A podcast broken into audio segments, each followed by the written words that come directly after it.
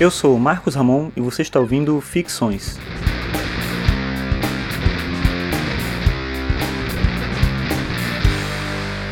Esse é o episódio 65 e o tema de hoje é Estética Moderna.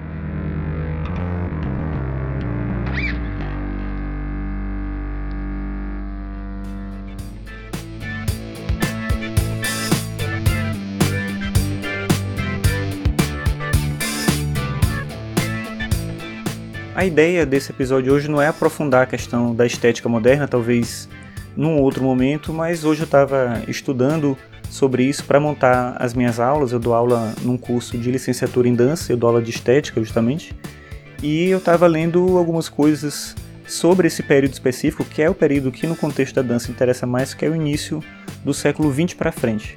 E aí eu estava vendo um pouco sobre essa discussão de como os artistas no início do século XX eles se tornam teóricos de suas próprias obras, o que é algo já bem inovador e que eu já comentei aqui em outros episódios do Ficções, que eu falei do Duchamp, por exemplo, um pouco dessa ideia do artista tomar a frente do propósito do seu próprio trabalho. Então ele não mais dependia do filósofo, né, ou de algum outro indivíduo crítico de arte, ou alguém que precisasse dar a ele um aval do que ele deveria fazer e de como deveria fazer.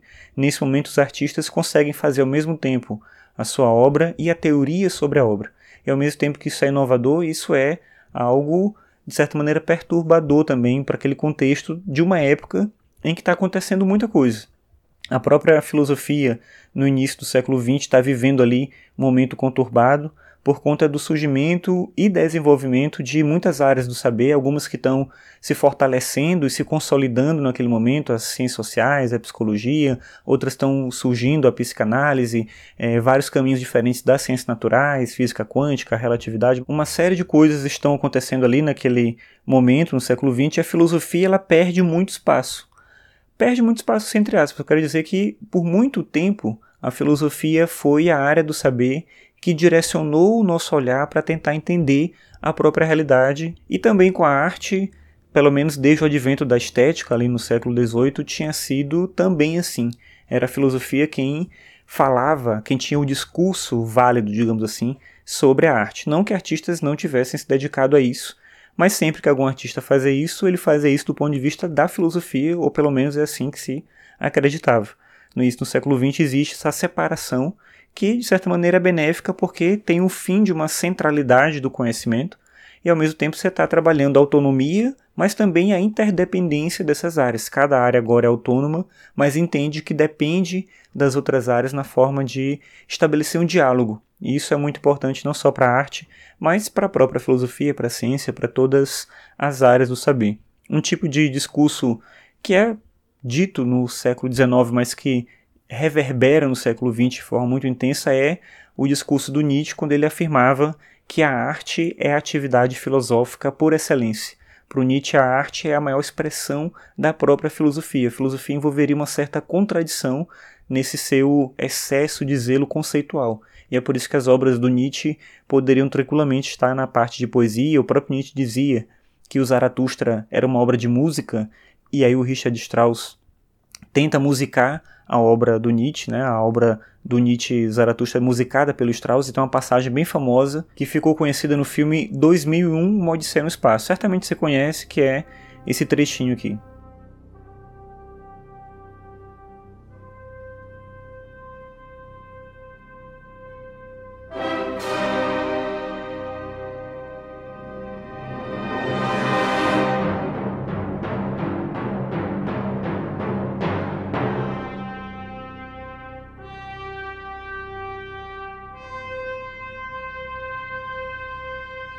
Então, essa música é a abertura da obra do Richard Strauss que chama Assim Falou Zaratustra, e é uma série de composições em que ele tenta retratar como música aquilo que o próprio Nietzsche dizia que era arte e não uma filosofia conceitual.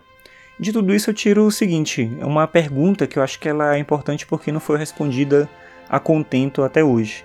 Qual é o papel da cultura e da arte na modernidade? A gente não tem mais um mundo idealizado e a arte não procura mais representar esse mundo idealizado.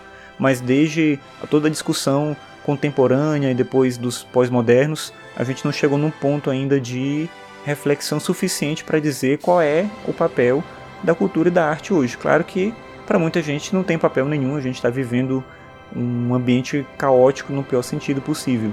Mas será que é assim? Será que a gente não tem mesmo uma tarefa necessária para a arte, para a cultura? Acreditando aí no que Nietzsche defendia, que a arte é a possibilidade filosófica maior, será que não seria esse talvez o caminho ou é responsabilidade mais jogar para a arte, para os artistas, essa pretensão de fazer algo que a própria filosofia não consegue fazer sozinha?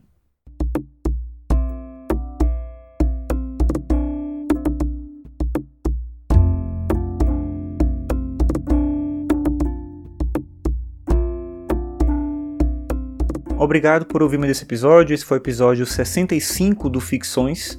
Você pode acessar todos os episódios em marcosramon.net barra ficções.